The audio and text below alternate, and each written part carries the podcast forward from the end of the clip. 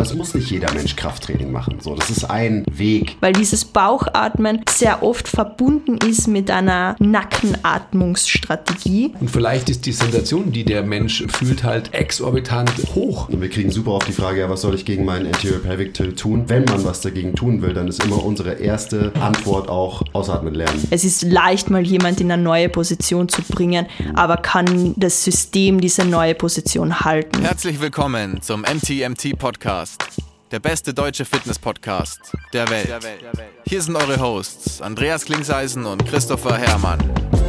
Was bringt dir dein 200 Kilo Deadlift oder dein Sixpack, wenn du dich nicht wie ein Mensch bewegen kannst und es dir am Ende vom Tag eigentlich scheiße geht? Wir geben bessere Antworten auf die Fragen der Fitnessbranche. Für was brauchst du 100 Zertifikate, wenn du keinen Zugang zu deinem Gegenüber findest? Du musst einfach ein Menschenmensch sein. Grundprinzipien sind Systemen einfach immer überlegen. Es geht um Prozessliebe und nicht um Ergebnisorientiertheit. Fitness und Gesundheit sind keine Endziele, sondern sich dauerhaft autoregulierende Prozesse. Wir haben zwar keine Ahnung davon, aber wir reden trotzdem drüber. Und damit herzlich willkommen zum MTMT Podcast. Folge Nummer, schätze ich heute mal wieder, 100, zwischen 188,5 und 189. Nein? Ich glaube nicht. Ist ja auch egal. Der Basti wüsste es, aber der Basti ist wie so oft nicht da. Wir sprechen ja heute auch in der Zukunft, also wahrscheinlich relativ weit in der Zukunft. Das, verge das vergesse ich immer. Eher so 200 irgendwas. Ah. Könnte, könnte schon 200 plus sein. Sogar 200 ist. Ja. Ja, oder vielleicht genau Jubiläumsfolge. Wissen wir nicht, schauen wir mal, oder? Schauen wir mal. Schauen wir mal, dann sehen wir es eh. Genau. Wir haben heute wieder die Julia, unseren Stammgastin, muss man sagen, ja, gendern, äh, zu Gästin. Nein? Ist, glaube ich, kein Wort, aber ja. Stammgästin halt. Genau. Herzlich willkommen. Ich bin froh, dass du wieder da bist. Es ist immer sehr bereichernd und sehr schön und macht viel Spaß. Du lässt es so klingen, als wäre ich gerade erst da gewesen, aber ich war ja jetzt voll lang nicht da und jetzt sind wir endlich wieder vereint und sprechen miteinander. Das stimmt, aber ich finde, dass unsere Vereinigung und unser Bund mittlerweile so stark ist und so intim geworden ist, dass es halt so sich anfühlt für mich, als wärst du niemals weg gewesen. Sämtliche Landesgrenzen und Berggipfel überschreitend. Ganz genau.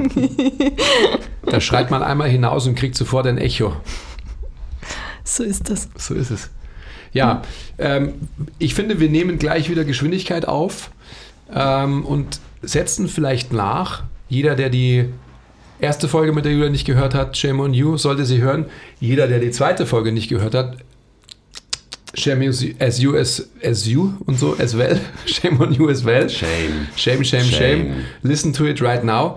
Ähm, du bist ja bei uns immer so aus den Gründen, weil wir mit dir zusammen so ein bisschen auf die Reise in das PRI-Universum gehen, gegangen sind, gehen werden, etc.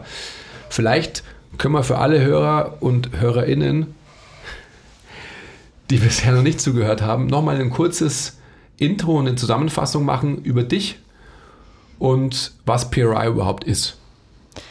Genau. Also ich bin zu dem, zu meinem Arbeitsfeld in der Fitness-Reha über meine eigene Geschichte gekommen, weil ich halt selber chronische Schmerzen hatte, Anfang 20 und irgendwie alles ein bisschen geholfen hat, aber nichts so wirklich. Ähm, bis ich dann zur PRI, Postural Restoration Institute, gefunden habe oder PRI mich gefunden hat. Ähm, am Anfang war ich da noch sehr ungläubig, weil mein erster Kontakt mit PRI quasi war, du musst besser ausatmen, you need to learn how to exhale. Und ich mir damals so dachte, wie jetzt? Also ich, ich habe ja total viel Atempraxis aus meiner Yoga-Praxis bereits mitgebracht. Ähm, was meint denn die Trainerin, wenn sie sagt, ich muss ausatmen lernen? Also es war so mein, mein erster Kontakt und ähm, ich habe dann nach ein paar Umwegen schlussendlich doch wieder zum Ausatmen zurückgefunden und äh, schlussendlich mir eingestanden, dass ich tatsächlich ausatmen lernen muss und dann auch quasi erkannt, dass hinter Postural Restoration Institute noch viel mehr steht als nur Ausatmen, dass es halt auch so um die Asymmetrien, biomechanischen, aber auch quasi im Gehirn Asymmetrien geht des menschlichen Körpers. Also sie sind meiner Meinung nach wirklich das Top darin aufzuzeigen, ähm, wie diese ja, natürlichen Gegebenheiten, natürlichen Asymmetrien einfach existieren. Also man denkt sich dann nicht so, das ist jetzt gar nicht so ihre Forschung, sondern sie sammeln das einfach nur und präsentieren das. Und dann, was eigentlich das Coole ist, was so spannend ist auch am PRI, sagen sie, ja okay, und was machen wir jetzt mit diesen Asymmetrien? Also wie bewältigen wir die, wenn sie sich nicht mehr gut selbst ausbalancieren, sondern wenn sie zu Problemen werden, zu chronischen Schmerzen, Verspannungen, ähm, einfach, ja, dass man sich nicht mehr gut bewegen kann, selbst das. Wie kann man jetzt damit arbeiten, eigentlich mit der Atmung, ähm, mit eben verschiedene Muskeln, die vielleicht zu viel Arbeit übernehmen, dass die ein bisschen weniger machen und andere Muskeln, die vielleicht zu wenig mithelfen in den Strategien, die man so hat, dass man die mehr zum Mithelfen animieren kann. Okay, ähm, zwei Punkte. Ich würde auf den Punkt gerne detailliert eingehen. Ja, aber es ist definitiv natürlich auch das Spannende. Was macht man dann damit? Mhm. Ja. Ähm, ich würde aber nochmal zurückgehen wollen. Du hast gesagt, du musstest ausatmen lernen. Und jetzt äh, kannst du es vielleicht in einen, ich sag mal, greifbaren, vielleicht biomechanischen Kontext einbetten, dass äh, alle Hörerinnen und Hörer. Du kannst auch einfach Hörendes sagen. Ah, schlau. Dass dass wir auch verstehen, dass es sich nicht um irgendwas Esoterisches handelt, mhm. sondern dass es wirklich äh, mit einer Veränderung des Körpers vielleicht einhergeht? Ja, also ich erzähle einfach ein bisschen darüber, was im Yoga passiert und ich glaube, das passiert im Weight Room vielleicht ähnlich. Und zwar ähm, atmet man im Yoga sehr viel in der Streckung also des Oberkörpers und die Rippen sind so ein bisschen ausrotiert. Das führt dazu, dass man relativ viel in den Bauch atmet also auch manchmal tatsächlich gecued wird, mehr in den Bauch zu atmen. Und das heißt, die Luft geht sehr stark an die unteren Rippen und nach vorne. Was jetzt per se nicht super problematisch ist, aber so wie es in meinem Fall dann war, ich hatte Schwierigkeiten, zum Beispiel Luft nach oben zu den Schlüsselbeinen zu bekommen, nach hinten an den Brustkorb zu bekommen, also so diese ähm, dieses Verständnis, dass eigentlich mit der Einatmung sich der Brustkorb 360 Grad in alle Richtungen ausdehnt und mit der Ausatmung auch wieder schließt, ähm, die unteren Rippen innen rotieren, das hat überhaupt nicht mehr stattgefunden in meinem Körper, einfach aufgrund von dieser okay, die unteren Rippen sind immer äh, geflared, nach unten quasi nach außen rotiert und die ganze Luft geht eigentlich vorne und stretcht mir eigentlich nur die Bauchmuskulatur aus, zwingt mich mehr ins Hohlkreuz. Und das war quasi so der wirklich biomechanische, nicht esoterische Teil, wo es darum ging zu sagen, Schließ mal die unteren Rippen mit der Ausatmung und dann halte sie geschlossen, wenn du wieder einatmest, dass die Luft eine Chance hat, nach hinten an die Rippen und nach oben zu gehen, weil dieses Bauchatmen sehr oft verbunden ist mit einer Nackenatmungsstrategie, mhm. wo wir quasi die ähm, die Nackenmuskulatur, die uns nur helfen sollte, wenn wir unter sehr großer Anstrengung sind, beginnt den Brustkorb immer nach oben anzuheben. Ist klar, dann geht die Luft quasi nach vorne, das schiebt den ganzen Brustkorb nach oben und mit der Ausatmung schiebt es den Brustkorb wieder runter. Also wir haben mehr so quasi, Brustkorb bewegt sich rauf und runter. Ich sage manchmal als Witz, weil einer von meinen Mentoren gemeint hat, so, it's like you're deadlifting your ribcage with your neck. Also du machst quasi einen Deadlift jedes Mal, deine Nackenmuskeln machen jedes Mal einen Deadlift, weil sie den Brustkorb hochheben. Ähm, das passiert, anstatt dass wirklich eine Ausdehnung und quasi eine Bewegung in den Rippen stattfindet. Und die Ausatmung spezifisch, da geht es wirklich darum, die Rippen in eine gute Position zu bringen, sodass die nächste Einatmung dann ähm, sich gut ausbreiten kann. Mhm. Ist schon interessant, dass eben Yoga ähm, da zu vielen ähnlichen oder sogar den gleichen kompensatorischen Mustern führt bei Menschen wie halt Krafttraining. Ich meine, du hast es schon angesprochen. Im Krafttraining kriegt man immer beigebracht, man muss eben auch alles in Streckung machen. Hier talking about Extension Bias. Man macht die Rückseite eigentlich immer zu. Also bestes Beispiel ist Bankdrücken zum Beispiel mit, mit einem starken Hohlkreuz oder auch ein Squat mit viel Extension. Die Rückseite ist zu. Das heißt, bei der Atmung kann die Luft dann auch nur noch nach vorne gehen und die, die Vorderseite geht auf. Also es ist einfach so zwei ganz, ganz, vermeintlich ganz, ganz unterschiedliche Praktiken, Yoga und Krafttraining, die am Ende ganz, ganz viele von den gleichen Mustern irgendwie und Kompensationen auslösen. Ja. Und deswegen, so unser Ansatz ist ja der gleiche. Ich habe später noch, ähm, ist Freitag 14 Uhr natürlich, wie jeden Freitag.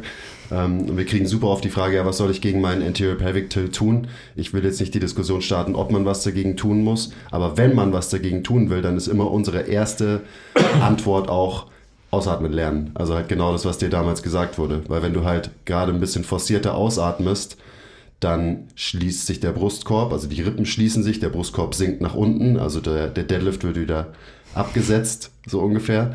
Ähm, und da Brustkorb und Becken ja immer miteinander interagieren, also das ist halt ein System am Ende, ähm, richtet sich dadurch auch wieder das Becken auf. Also immer wenn der Brustkorb vorne runterkommt, kommt das Becken vorne nach oben, wenn man so will. Also auch so muskulär, äh, die internen schrägen Bauchmuskeln, die dann eben angespannt werden, gerade wenn man eine Ausatmung forciert, die ziehen quasi dann diese beiden Strukturen zusammen und schon bist du in einer neutraleren Position, aka der Stack. Ja, und wichtig dabei ist, ähm, weil ich glaube, da gibt es unterschiedliche Strategien auch im Weightroom und beim Yoga. Ich glaube, Yoga hat mehr dieses Bauchnabel nach innen ziehen. Weightroom hat wahrscheinlich mehr Bracing-Strategien. Genau, Bauchnabel nach außen drücken. Genau, und dass man eben mit dieser Ausatmung nicht quasi die Muskulatur schon anspannt, sondern dass man einfach die Ausatmung, die Muskulatur anspannen lässt, weil die Bauchmuskeln sind ja eigentlich Atemmuskeln. Sprich, wenn ich vollständig ausatme, dann sollten eben die inneren schrägen Bauchmuskeln, wie du gesagt hast, von alleine anspringen, ohne dass ich jetzt quasi brace oder ohne dass ich irgendwie Bauchnabel hin oder irgendeine von diesen weirden Strategien einsetzen muss, sondern es ist einfach nur die langsame, lange Ausatmung und dann wirklich so in den letzten, ich würde mal sagen, zwei, drei Sekunden von der Ausatmung, also wo man sich eigentlich schon denkt, boah, ich kann eigentlich schon gar nicht mehr ausatmen, dann kommt es wirklich rein und führt zu dieser Aufrichtung vom Becken und führt zu dem Schließen von den Rippen. Und für alle, die sich gerade denken, so, hä, was labern die, legt euch auf den Rücken, startet richtig übertrieben im Hohlkreuz, also dass unter eurem unteren Rücken viel Platz ist und dann atmet einfach mal alles, also wirklich, wirklich, wirklich alles, was ihr in euch habt, aus und checkt, wie sich die Position von eurem Becken und eurem Brustkorb dadurch verändert. Und wahrscheinlich wird sich diese Lücke zwischen Boden und unterem Rücken dadurch schließen, weil eben bestimmte Muskeln anspringen. Okay, vielen Dank dafür, für diese Ausführungen. War mir schon wieder viel zu ausführlich, aber ist ja auch wichtig für alle, die noch keinen Einstieg zu diesem Thema haben. Wenn ihr da mehr darüber hören wollt, eben checkt alle anderen Folgen äh, mit der Julia genau zu diesem Thema aus. Ich würde gerne jetzt, ähm, weil da haben wir beim letzten, bei der letzten Folge aufgehört. Mhm. Ich würde gern quasi diesen Faden aufnehmen. Was macht PRI und was macht man damit? Für Patienten, für Schmerzpatienten, für Sportler, für Athleten in der Anwendung. Darauf mhm. möchte ich jetzt kommen. Also, so wie ich das gern sehe und so wie ich es auch gern erkläre in der Arbeit mit meinen Klienten, ist, jeder von uns hat gewisse Strategien, wie man quasi die zwei Dinge, also gegen die Schwerkraft existieren und atmen, löst. Diese Strategien, die sind völlig wertneutral, weil es einfach nur dein Körper versucht, quasi Luft in dich hineinzubringen, dein Körper versucht, dir zu helfen, dass du nicht umfällst. Ähm, das Problem beginnt dann zu existieren, wenn du jetzt sagst, ja, aber es fühlt sich nicht gut an. Es ist nicht angenehm, diese Strategie. Oder, hey, ich habe immer wieder Verletzungen auf der gleichen Seite warum? Das macht überhaupt keinen Sinn. Mhm. So was habe ich denn auf dieser Seite? Und das ist der Punkt eigentlich, wo wir dann reingehen und uns diese Strategien anschauen ähm, und mit der Hilfe von den quasi nicht manuellen Techniken, also von den Atemtechniken im PRI, dem Körper dann neue Strategien geben. Und diese Strategien kann ich nur dann ändern eigentlich, wenn ich runterfahren kann. Also das Ausatmen hat da gleichzeitig den Effekt, dass man mehr ins parasympathischen, in einen parasympathischen Zustand kommt. Und wenn ich dann entspannt atmen kann in einer neuen Position, die mir eine neue Strategie gibt, dann kann der Körper langsam Tag für Tag beginnen zu sagen, ah stimmt, ich habe ja nicht nur diese eine Strategie, die mir vielleicht wehtut oder die immer wieder zu repetitiven Verletzungen führt, sondern ich habe da ja auch noch andere Strategien, die mir gerade selber beibringen. Also es geht sehr viel darum, quasi genug zu entspannen in einer neuen Strategie, sodass diese Strategie dann mehr oder weniger unbewusst im Alltag und im Training verwendet werden kann. Mhm. Heißt, BRI gibt dem System mehr Optionen, gibt dem System Optionen zurück, die vielleicht verloren gegangen sind durch Ja. jahrelanges Kompensieren und so weiter. Ja. Das heißt aber, man muss auch erstmal verstehen, dass es darum geht, bestehende Strategien bzw. Muster, wie man sein Leben lebt, ablegen zu können. Also es ist eher ein, ich, ich nenne es mal ein passiver Zustand, den man erreichen muss, damit es quasi einfach so ist, dass zentralnervös eben, wie du gerade sagst, Stress abgebaut werden kann oder abgestriffen werden kann, damit überhaupt die Möglichkeit besteht, neue Strategien oder Muster irgendwie zu erkunden, erlebbar zu machen. Ja, also ich glaube, der, der Versuch, den man halt sehr oft zu Beginn sieht, ist, dass man versucht, sich krampfhaft in eine neue Position zu bringen und mit sehr viel Anspannung in eine neue Position zu bringen.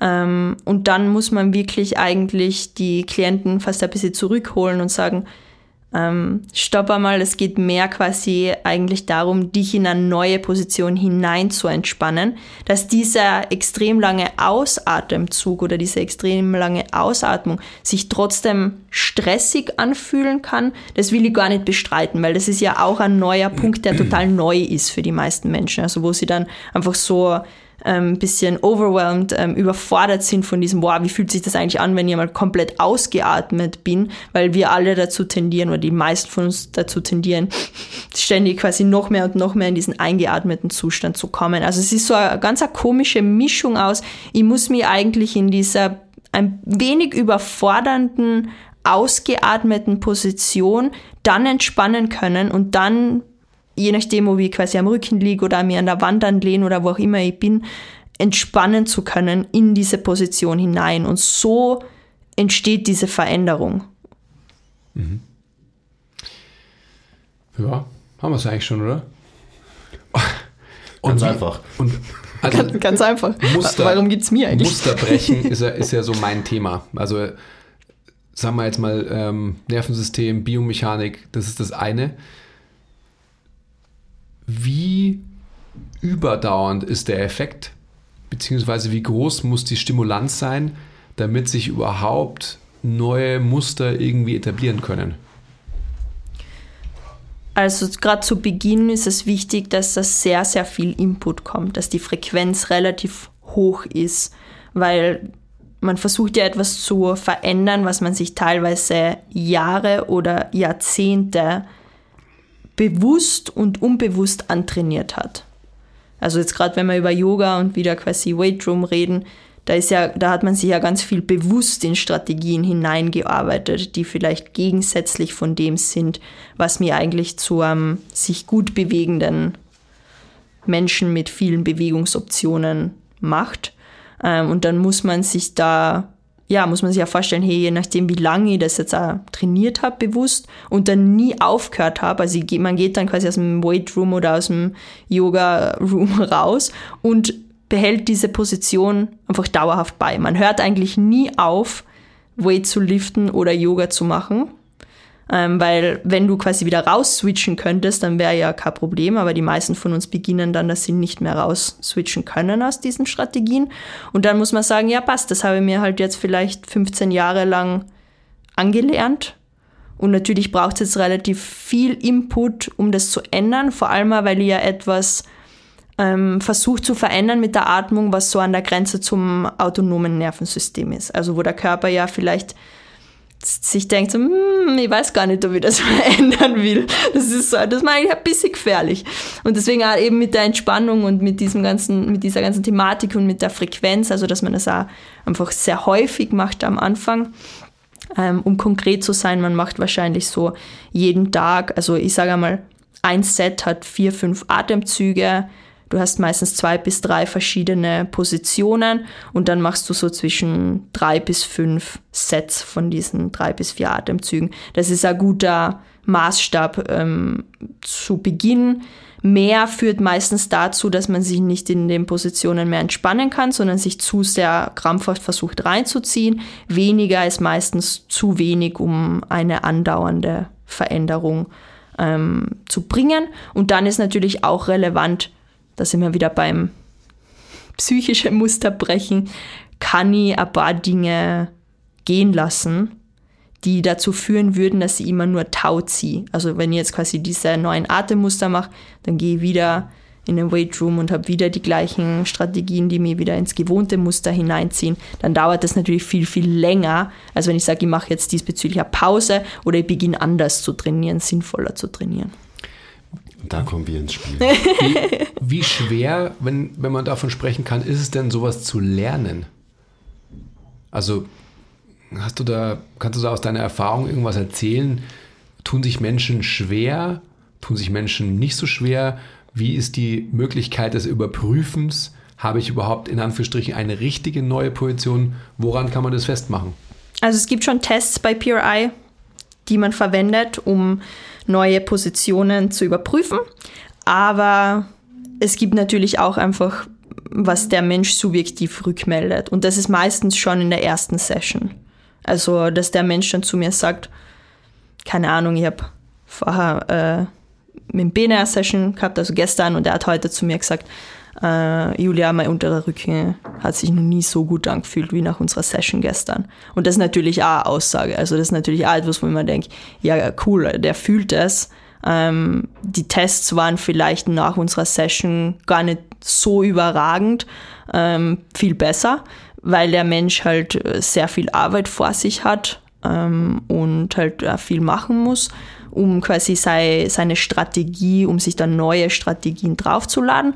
Aber der Effekt ist schon oft sofort spürbar. Also, dass man halt einfach sofort die Rückmeldung bekommt, hey, da ist jetzt irgendwas anders. Und ich spüre, dass irgendwas anderes übernommen hat und mir jetzt hilft quasi beim Atmen und beim Schwerkraftbewältigen.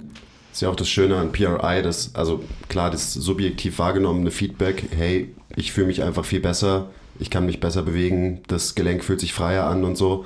Ähm, das zählt ja in der Fitnesswelt nicht, weil das kannst du nicht quantifizieren. Ähm, aber was du quantifizieren kannst, sind halt die Tests von PRI und diese Kombination macht es ja aus. Also du hast gesagt, so die Tests von Bene sind viel besser geworden. Ähm, sonst hättest du ja ihm wahrscheinlich auch wieder andere Interventionen gegeben, weil wenn sie nicht besser geworden wären, dann hätten die nicht wirklich geholfen. und das zusammen mit dem eben Feedback, was man bekommt, mit dem Gefühlten, ja, das ist ja dann auch wieder eben objektivierbar und messbar am Ende des Tages. Und PRI ist ja auch extrem, ja, science-based und sehr ausgerichtet auf ähm, Objektivität sage ich mal. Ja, ich glaube, es ist aber halt da wichtig, da, das habe ich vorher versucht zu erklären, wenn jetzt der Unterschied im Vorher- und Nachher-Test nicht so wahnsinnig groß ist, also nur ein bisschen quasi der Zeiger geht in die richtige Richtung, aber das Feedback von dem Menschen halt voll gut ist, dann zählt das für mich auch voll viel, weil mir klar ist, dass ich innerhalb von einer Session vielleicht gar nicht so viel erreichen kann oder will. Weil manchmal, wenn ich so einen großen Sprung habe innerhalb von einer Session, dann frage ich mich, kann das Nervensystem das überhaupt behalten? Mm, also absolut. Ron Hraska sagt da so, don't be so impressed with getting there, be impressed with staying there. Und ich finde, das macht halt voll Sinn. Also es ist leicht, mal jemand in eine neue Position zu bringen, mhm. aber kann das System diese neue Position halten? Und ich finde, da ist auch oft quasi diese Gefühlsebene, wenn ich ich meine, das ist etwas, was halt mit der Zeit bei mir kommen ist, wo ich gar nicht mehr so krasse Interventionen in der ersten Session habe, sondern mir mein Hauptfokus in der ersten Session mal ist, ähm, wie kann ich den Mensch auf einen guten Weg bringen? Also wie kann ich den gut vorbereiten, dass dann alle weiteren Sessions viel leichter von der Hand gehen, mhm. als dass diese erste Session dieser mega krasse Change ist und dann habe ich vielleicht den Mensch aber damit überfordert oder das System damit überfordert mit diesem Change. Und das ist natürlich nur möglich, glaube ich, also ist meine Beobachtung, weil ich halt auch nicht mehr diesen krassen Buy-in kreieren muss in der ersten Session, sondern weil die Leute jetzt, die zu mir kommen, natürlich schon sagen, ja, hey, wir vertrauen dir. Und deswegen erlaubt es mir natürlich auch mehr auf die Gefühlsebene zu gehen und mehr zu sagen, ja, hey, ich nehme das alles auf, was du brauchst. Und ich habe so feine Rädchen, an denen ich schrauben kann, wo ich zum Beispiel, wenn jemand halt krass viel Krafttraining gemacht hat, dann geht es mir in der ersten Session oft darum, weniger Spannung, Dinge mit weniger Spannung auszuführen. Also zu sagen, kannst du dein Schulterblatt so über den Brustkorb bewegen mit so wenig Spannung, dass der Brustkorb eine Chance hat, nach hinten zu fallen. Weil wenn ich mega tight bin und quasi diesen Reach mit ganz viel Spannung ausführe, dann habe ich gar keine Möglichkeit, dass der Brustkorb nach hinten sinkt. Und wiederum bei jemand anderen ist das vielleicht umgekehrt oder jemand, der I don't know, nie sich damit beschäftigt hat, der braucht vielleicht ganz eine andere Intervention. Ich, ich wollte nochmal auf den einen Punkt zurückkommen, weil ich glaube, das ist, oder wollte ich von dir nochmal bestätigt hören, hoffentlich, dass ja das eine nicht mit dem anderen unbedingt korreliert, oder? Also so, du hast eine Veränderung in der Range of Motion und hast eine Veränderung im Gefühl und die, ähm, also die sind ja nicht direkt proportional verschaltet. Was ich damit meine, ist, du hast eine, eine, leichte Korrektur in die richtige Richtung, was du gerade gesagt hast. Ja. Und vielleicht ist die Sensation, die der Mensch ähm, fühlt, halt exorbitant ähm, hoch subjektiv empfunden, aber dein Testergebnis hat sich halt nur minimal verändert. Und ich meine, ähm, weil du von Quantifizierbarkeit und auch Objektivierbarkeit gesprochen hast, ja, definitiv. Ähm, einfach für die vermeintlichen Kritiker da draußen, die dieses System oder diese Anschauung irgendwie halt nicht für voll nehmen. Aber mir geht es ja immer um die Gefühlsebene. Und wenn der Mensch einfach durch eine Intervention X irgendwie eine Veränderung in seinem ja, Empfinden durch eine Veränderung des Nervensystems irgendwie erfahren kann, dann ist doch das genau das Ziel, was ich brauche. Hm. Also manchmal merkt man richtig in den Sessions, dass ein einziger Ausatemzug hm. und Einatemzug bereits diese krasse Veränderung auf der Gefühlsebene erreicht. Also was wir vorher geredet haben, wenn du dein Leben lang noch nie wirklich ausgeatmet hast und dann das erste Mal richtig vollständig ausatmest und den nächsten und dann quasi entspannen kannst, 21, 22 und den nächsten Einatemzug lautlos durch die Nase einfließen lässt das ist manchmal, also wenn ich das erreichen kann in einer Session, dass ein Mensch das macht, das ist manchmal so überwältigend auf einer Gefühlsebene, weil es so ist, wow, okay, jetzt habe ich mal einen Ausatemzug und einen Einatemzug genommen, wo ich nicht kompensiert habe über Strategien, die sich für mich nicht gut anfühlen. Wie viel, also weil du genau diese, diese Gefühlsebene und dieses sich trauen vielleicht auch und die Angst vor, wenn du die ansprichst, wie viel erlebst du da eben genau vor, von, von diesem ähm, ja, Gefühlsüberfluss bei Leuten? Also wie sehr fließt diese Komponente auch in deine Arbeit mit ein? Also die Komponente kommt, ist auf jeden Fall krass da. Ich habe mir am Anfang von meiner Arbeit mehr geweigert, damit zu arbeiten. Ich war immer so, na, wir reden über den Körper und wir reden quasi über einfach Biomechanik und was dein Gehirn macht und was dein Zwerchfell macht und that's it.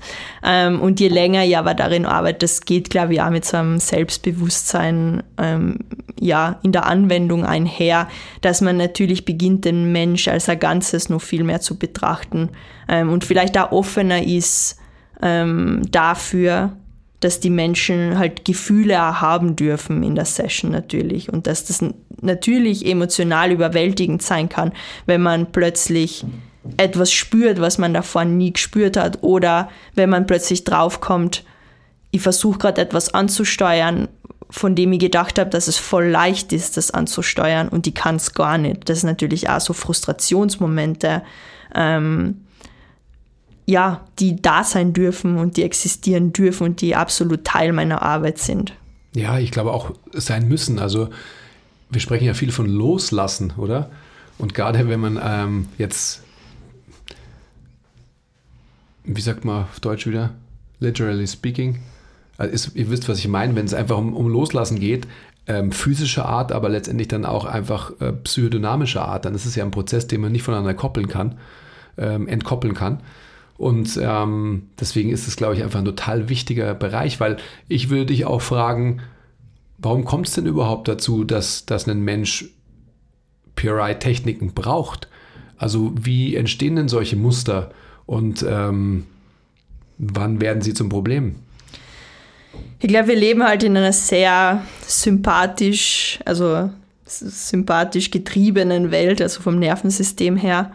Ähm, alles ist wahnsinnig schnell, ich meine, man muss nur sein Handy aus der Tasche nehmen und da mal kurz reinschauen und man wird merken, dass, es, dass alles sehr stressig ist. Und das ist auf jeden Fall ein Punkt. ähm, den ich merke, dass natürlich gerade das Leben in einer Großstadt und gerade diesen Informationsschwall, den man sich jeden Tag ähm, reinzieht und auch dieses fokussierte Sehen den ganzen Tag auf einem Bildschirm ähm, und dann kommt man heim und schaut vielleicht nochmal in einen Bildschirm, dass das natürlich alles Dinge sind, die dazu führen, dass diese Strategien noch viel mehr verstärkt werden unabhängig jetzt von quasi trainiere ich dann auch noch Strategien im Yoga oder im Weightroom, die das auch nochmal zusätzlich verändern. Also ich glaube, wir haben eh schon mal kurz drüber geredet, dass ich das Gefühl habe, am Land teilweise, dass die Menschen weniger krasse, ähm, ausgeprägte Strategien haben, als jetzt Menschen in einer Großstadt. Weil sind, das, sind das diese Blue Zones, die, dieses Land oder, oder wie? Das sind also Zonen, wo die Menschen vielleicht Zonen. an einem normalen Tag ab und zu auch mal weiter weggucken als eben nur ah. zwei Meter vor sich und so. Also mhm. es sind halt einfach,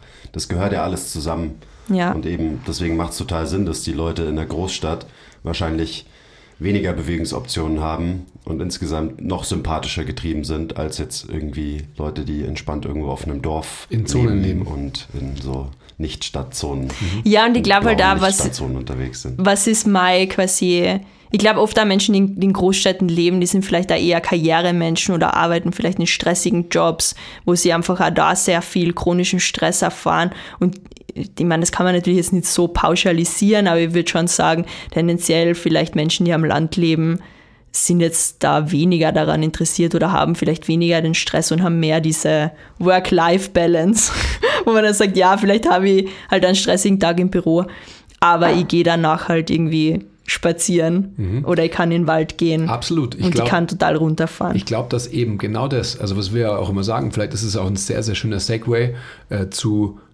Belastung, zu Stress, zu physischem Stress, weil diese Menschen auf dem Land, also gerade wenn man sich Landwirte anschaut, die haben eben enormen Stress, ja. Die haben ähm, Arbeitszeiten, die ähm, unglaublich sind die schlafen wahrscheinlich nicht viel, aber die haben immer den, den Wechsel aus Belastung und Entlastung. Also die haben einfach immer und wirklich halt auch, ähm, ich sag mal, determinierte. Also da gibt es einfach einen ganz klaren Ablauf. Da wird gefrühstückt, dann passiert das. Dann wird da Brotzeit gemacht, dann passiert das und so weiter und so fort. Und ähm, die haben diesen, diesen konstanten Wechsel zwischen, ich fahre mich hoch, ich fahre mich runter, ich fahre mich hoch, ich fahre mich runter. Und das hat halt äh, Storterer nicht so, oder? Ja, ich glaube, es geht halt wirklich um diesen, um diesen chronischen Stress. Und es geht halt wirklich um dieses, kann, wie du sagst, ich kann nicht mehr raus aus dem. Also, weil es ist völlig okay, eine Belastung zu haben und dann, wie du sagst, ich habe wieder Entspannung und ich habe wieder Anspannung und ich habe wieder Entspannung. Und ich glaube, ähm, es ist in der Stadt einfach aus, aufgrund, also in der Großstadt, aufgrund von allem, was an Angebot existiert, wie viele Menschen einfach zusammenkommen, wie viel Bling, Bling, Bling und man könnte die ganze Zeit eigentlich nur konsumieren, den ganzen Tag ähm, auf einen einwirkt. Das führt, glaube ich, dazu, dass man halt einfach so, wow, okay, krass, ich bin eigentlich die ganze Zeit wird von mir erwartet, dass ich ähm, ja, in einem leichten Stress bin. Und das ist vielleicht eher diese, diese chronische Geschichte ähm, und dieses nicht mehr raus switchen können, weil es gibt so wenig Optionen, die es vielleicht eher als quasi das Landleben ja so zu romantisieren und zu sagen, ja, da, da hat nie jemand Stress und alle leben im Einklang mit den Jahreszeiten und äh, halten sich an den Händen und tanzen fröhlich. Ja, dieses, dieses Über... Dachte, so ist es auf dem Land, dass halt einfach dieses nur Überangebot, diesen getanzt wird. Diese Übermöglichkeit, was du gerade beschreibst. Ja. Du kannst ja dauernd immer irgendwas machen. Und ähm, wenn du dann irgendwie noch zu Hause bist, dann kannst du auch noch dauernd immer was machen. FOMO, FOMO, FOMO. Ja, ja. immer und überall. Ähm, das ist ja genau mein Thema, aber lass uns das jetzt nicht zu tief werden, sondern geh mal wirklich auf, auf den physischen Stress äh, auf die Applikation von physischem Stress. Wenn jetzt quasi jemand bei dir war oder bei dir ist, wie ist denn die, ähm, die Entwicklung in der Arbeit? Also wie, wie muss man sich das vorstellen? Kommt der Mensch überdauernd und lernt eben für, für sie oder für ihn ähm, genau, ich sag mal, Interventionen, die diesen Menschen aus seinen individuellen Mustern herausbringt? Ja, wahrscheinlich, nehme ich mal an, obviously. Und was passiert dann? Also was macht man dann damit? Mhm.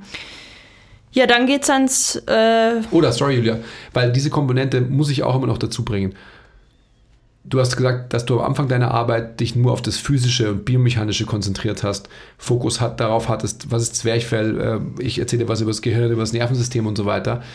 Aber wenn du jetzt in der realen Welt mit Menschen arbeitest, dann wirst du ja sehen, dass durch dieses Loslassen, was du dazu verhilfst du ja den Menschen, dass da ja natürlich extrem viel Psychodynamisches wahrscheinlich auch mitkommt.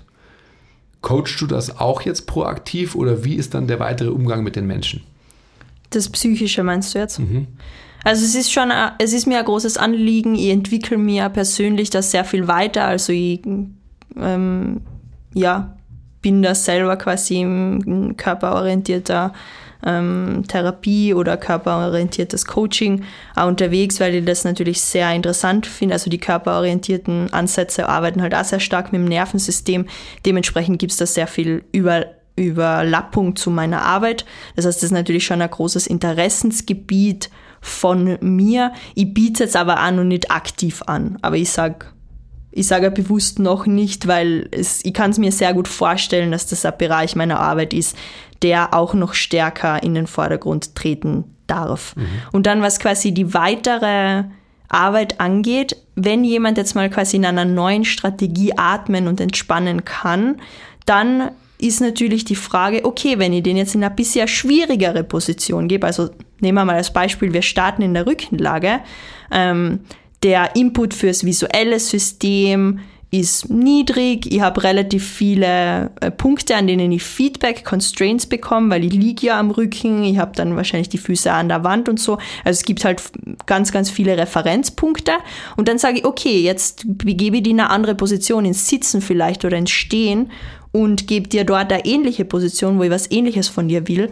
Und dann schauen wir, wie es da geht. Kannst du da jetzt zum Beispiel entspannt bleiben? Und es geht halt immer weiter, bis wir an einem Punkt sind, wo ihr arbeitet, wo ich sage, okay, jetzt mehr Stress und kannst du trotzdem entspannt bleiben und nicht sofort wieder in deine ähm, vorherige Strategie abdriften, sondern Teile von dieser neuen Strategie, die wir dir jetzt gegeben haben, beibehalten. Also das ist für mich so der der Evolution. Mhm.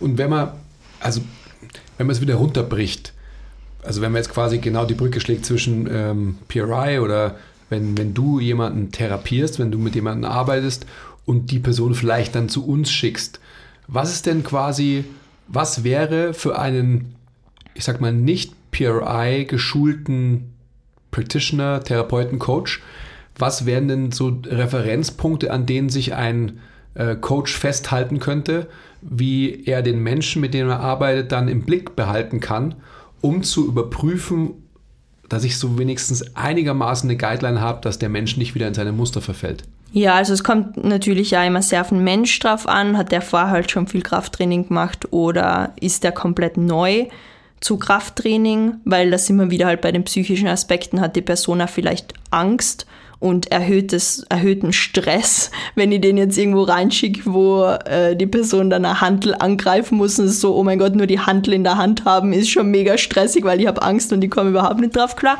Oder ist das jemand, der halt eher in den Weightroom reingeht und sagt, ah, da fühle ich mich eigentlich wohl und da kenne ich mich eigentlich aus und da kann mein System eigentlich schon ein bisschen mehr runterfahren, weil ich bin froh, dass ich jetzt wieder da zurück bin. Also ich glaube, das ist schon einmal eine wichtige Entscheidung. Wie ist so das Stresslevel? Ähm, kurzer, kurzer, äh, kurze persönliche Geschichte, als ich begonnen habe zu rudern, äh, habe ich meinen Brustkorb, Brustgurt oben gehabt und allein schon, wenn ich mir aufs Rudergerät gesetzt habe, war quasi meine Herzfrequenz hoch, weil ich einfach nur Stress gehabt habe, am Rudergerät zu sitzen. Und das heißt, am Anfang war wirklich eigentlich mein, so komme ich ins Rudern, jeden Tag mal zehn Minuten. Mein Hauptfokus war am Rudergerät sitzen. Natürlich habe ich ein bisschen gerudert und irgendwelche Sachen gemacht, aber es war nur Exposure Therapy und eigentlich zu sagen, jeden Tag, hey, Rudergerät, es passiert nichts Schlimmes. Du kannst chillen, wenn du am Rudergerät bist. Und ich glaube, das ist vielleicht ein ähnlicher Ansatz, den jetzt für jemanden verfolgen wird, der sehr neu zum Training ist, was ja, ähm, wir haben mal kurz drüber geredet, was so meine Motivation im Gym gerade ist. Und meine Motivation im Gym ist natürlich gut trainieren, sinnvoll trainieren, aber am Ende des Tages geht es für mich gerade nur darum, positive Raps zu sammeln und zu sagen, ich kann mir selber das Gefühl geben, ich bin stark genug, das zu machen ähm, und ich kann spüren, dass mein Körper Dinge aushält, die er vorher nicht ausgehalten hat. Also ich werde einfach resilienter und resilienter und es geht für mich am Ende des Tages nur gar nicht so darum, wie viel Gewicht oder wie viele Raps habe ich jetzt eigentlich da drinnen gemacht, sondern ich will am Ende des Tages wieder rausgehen und sagen, cool, das war jetzt super, ich habe eine positive, ähm, ich habe eine positive Verknüpfung mhm. mit dieser Situation jetzt erschaffen. Mhm. Und darüber baust du Selbstwirksamkeit und Stresstoleranz auf am Ende des Tages. Ich finde, das ist so ein, so ein super wichtiger Punkt, weil ich da jetzt erst gestern drüber nachgedacht habe. Also es ist ja immer so dieses, okay, es gibt Parasympathikus, Sympathikus und dann so, ja, ist das überhaupt gut, so wie ich trainiere? Weil, also wenn ich trainiere, oder nicht ich, sondern so der Basti und ich und wer da sonst noch so rumläuft, dann bewegen wir uns in dem sympathisch getriebensten Umfeld aller Zeiten. Wir drehen den Sound mega laut auf, wir schreien alle rum, wir lassen irgendwie alle alles raus, was sich so anstaut. Aber trotzdem, also klar bin ich da in dem mega sympathischen Zustand, aber ich bin natürlich der Typ, den du schon beschrieben hast. So, ich bin so, ach geil, ich kann trainieren. So, ich kann, ich kann das machen, was ich liebe und ich weiß, danach fühle ich mich viel besser und so weiter. Und ich glaube, so dieses, was für ein Mindset und was für ein, was für eine emotionale Reaktion man hat auf eben Training und das Umfeld, in dem man sein Training macht. Das ist so ein wichtiger Punkt, über den man einfach nachdenken muss. Also ich fühle mich ultimativ wohl im Gym und mit ähm, dem Wissen so, ich trainiere jetzt zwei Stunden. Aber es gibt halt sehr, sehr viele Leute, mm, da sind wir dann auch wieder bei, was ist die Motivation? Die sehen es vielleicht als Pflicht an oder die machen das nicht aus den Gründen, ich liebe mich und meinen Körper, sondern ich hasse mich und meinen Körper, um das jetzt mal so plakativ auszudrücken. Ähm, und das macht halt sehr, sehr viel mit uns. Also ja. ebenso dein Beispiel, deine Herzfrequenz geht schon hoch, wenn du dich nur aufs Rudergerät draufsetzt.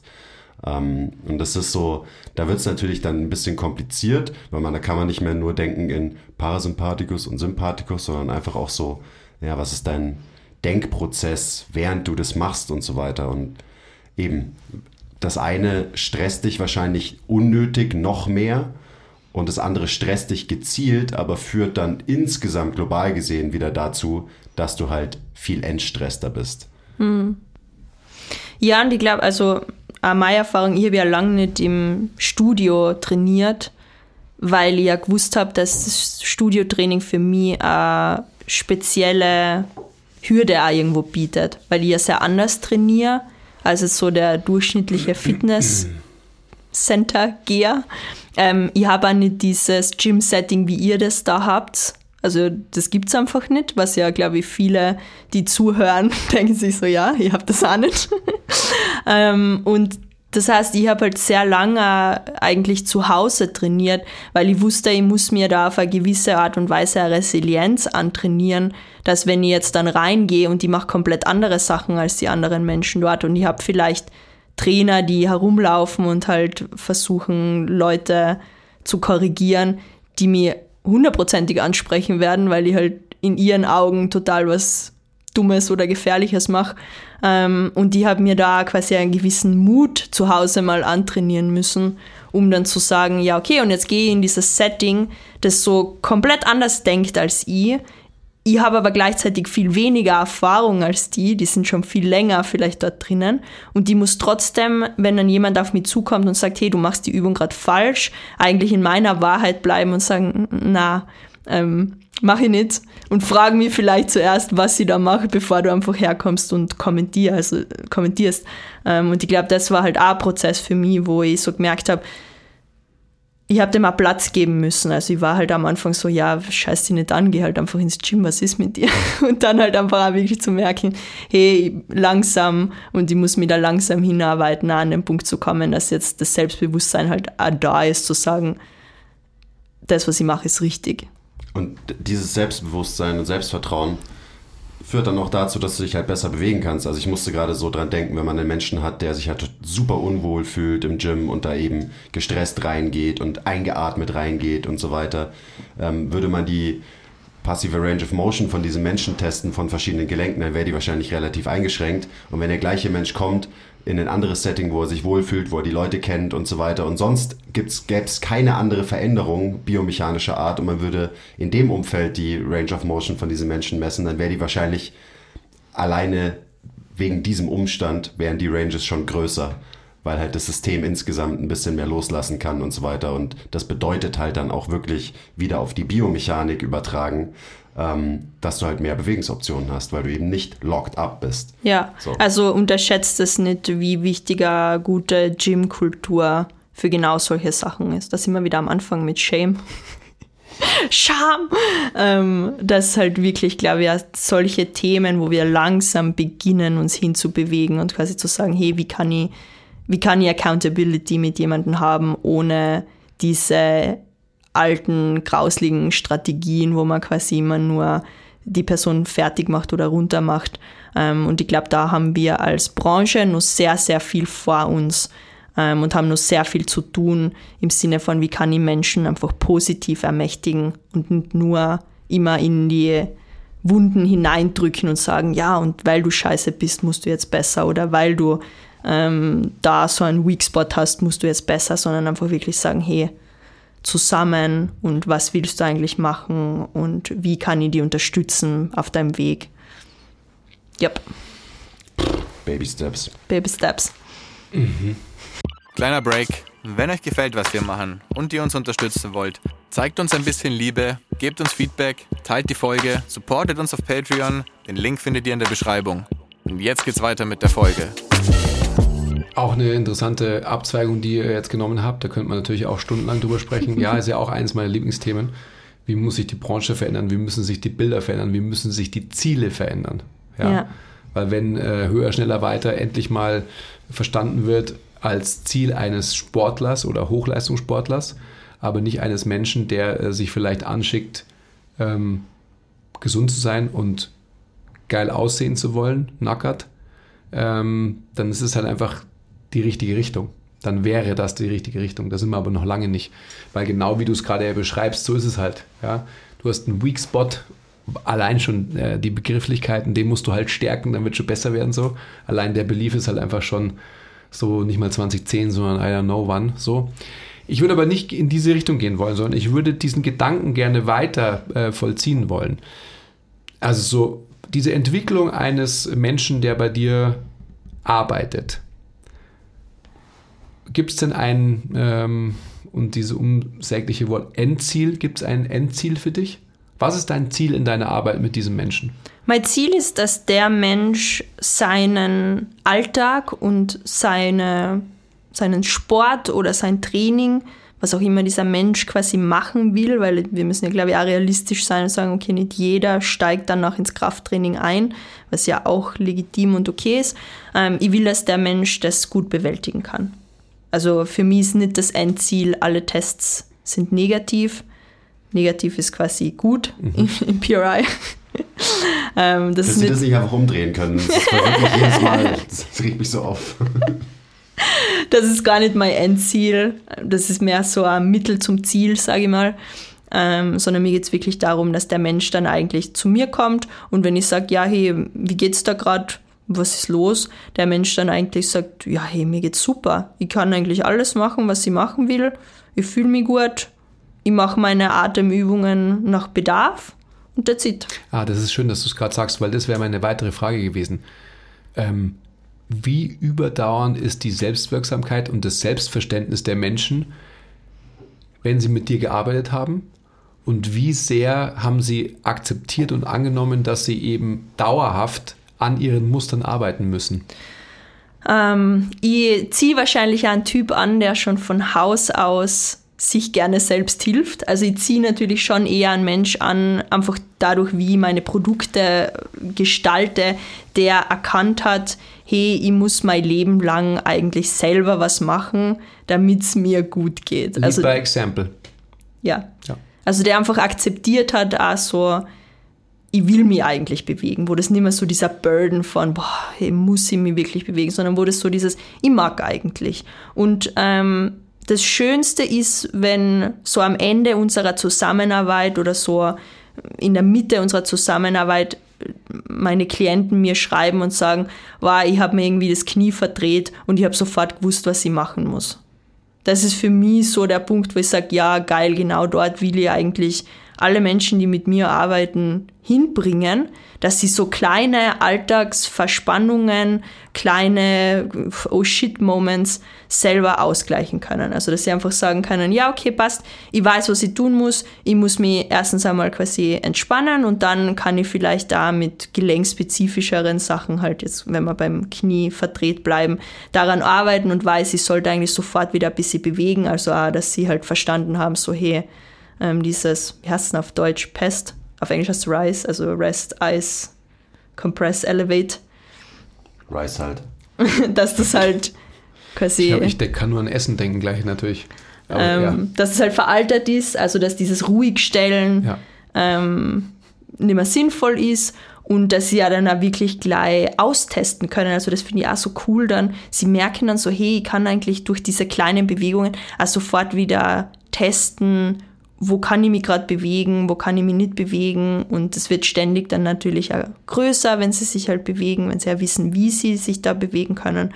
Und das ist für mich eigentlich wirklich, ja, das, das freut mich dann immer richtig, weil ich mir denke, am Ende des Tages will ich mich ja obsolet machen in deren Leben. Am Ende des Tages will ich ja, dass der Mensch, wenn jetzt nichts Gröberes passiert, einfach selber Bescheid weiß über sich. Mhm, das ist natürlich moralisch äh, sehr wertvoll, was du sagst. Ähm, betriebswirtschaftlich weniger, aber das, trotzdem ist es natürlich richtig. Ich würde trotzdem nochmal weiterfragen auch, wie ist es denn, oder hast, kriegst du Feedback von Menschen, weil du beschreibst ja gerade physische Endeavors, mhm. Knie verdrehen oder halt irgendwie was trainieren und sonst was. Wenn wir uns mal vor Augen halten, dass wir als Menschen wahrscheinlich ähm, weniger trainieren, als dass wir unser Leben halt ohne Training verbringen und äh, wahrscheinlich mehr Stresssituationen erfahren in nicht physischen Situationen, beziehungsweise ähm, ihr wisst, worauf ich hinaus will, es gibt keine Entkopplung. Stress mhm. ist vom Nervensystem immer gleich wahrgenommen und die Antwort ist immer gleich, egal was für eine Art von Stress es ist. Worauf ich hinaus will, ist, wie überdauernd ähm, haben die Menschen, die mit deinen Techniken gearbeitet haben, eine Stressantwort im Griff? Mhm. Ähm, das ist natürlich auch wieder sehr typabhängig, wie sehr sie das im Griff haben. Ich glaube, ein großer Knackpunkt ist immer, gerade wenn man aus vielleicht einem Familiensystem oder aus einem Background, aus einem Umfeld kommt, wo um sich selber kümmern oder so quasi Auszeiten für sich selber nehmen eher bestraft wurde oder negativ behaftet ist. Also man kennt es ja vielleicht aus dem eigenen Umfeld, dass das eher so ein, ah, bist schwach oder eben so, kannst nicht mithalten, Geschichte ist. Ähm, wenn sie beginnen, da ähm, ja, netter zu sich selber zu sein oder verständnisvoller für sich selber zu sein. Und es ist nicht mehr dieses Gefühl von so, ich muss mich um mich selber kümmern, weil ich bin so schwach, sondern hey, das ist ein Mittel, wie ich mir selber was Gutes tun kann. Und das ist, finde ich, immer die große, also auf mentaler Ebene, die große Transformation, wenn man aufhört, sich selber quasi als dieses Baustellenprojekt zu sehen und immer so, boah, jetzt ist schon wieder irgendwas quasi so genervt, sondern einfach begonnen hat zu akzeptieren, es wird immer irgendwas sein, so das ist Leben. so es wird nie, weil wenn Stillstand ist, dann ist man tot. Also es wird nie Stillstand sein. Und ähm, ich beginne in gewisser Art und Weise Freude an diesem Prozess zu haben, also was ihr ja habt mit Love Your Process. Ähm, ich beginne dieses um mich selber kümmern, auch zu genießen. Das heißt nicht, dass es jedes Mal super fein ist und dass man jedes Mal mega Bock drauf hat, jetzt seine Atemübungen zu machen oder sich um sich selber zu kümmern. Oder sein Training. Oder sein Training. Aber das bedeutet halt auch, dass man eine gewisse Ruhe entwickelt. Also wenn man jetzt zum Beispiel merkt, so, boah, ich habe jetzt gar keinen Bock und ich muss mir jetzt quasi, ich gehe jetzt einfach, gar nicht so zwingen, sondern man geht halt einfach, weil man es besser weiß, als man vielleicht gerade fühlt und dann einfach merkt so, die Motivation kommt eigentlich aus, aus dem Tun. Ich glaube, das ist ein wichtiger Prozess. Also ohne dass man jetzt böse mit sich selber ist, ohne dass man sich zwingen muss, ohne dass man eben wieder, was wir vorher hatten, diese negative Motivation beginnt mit sich selber zu starten, wenn man einfach äh, bessere Muster beginnt mit sich selber zu haben.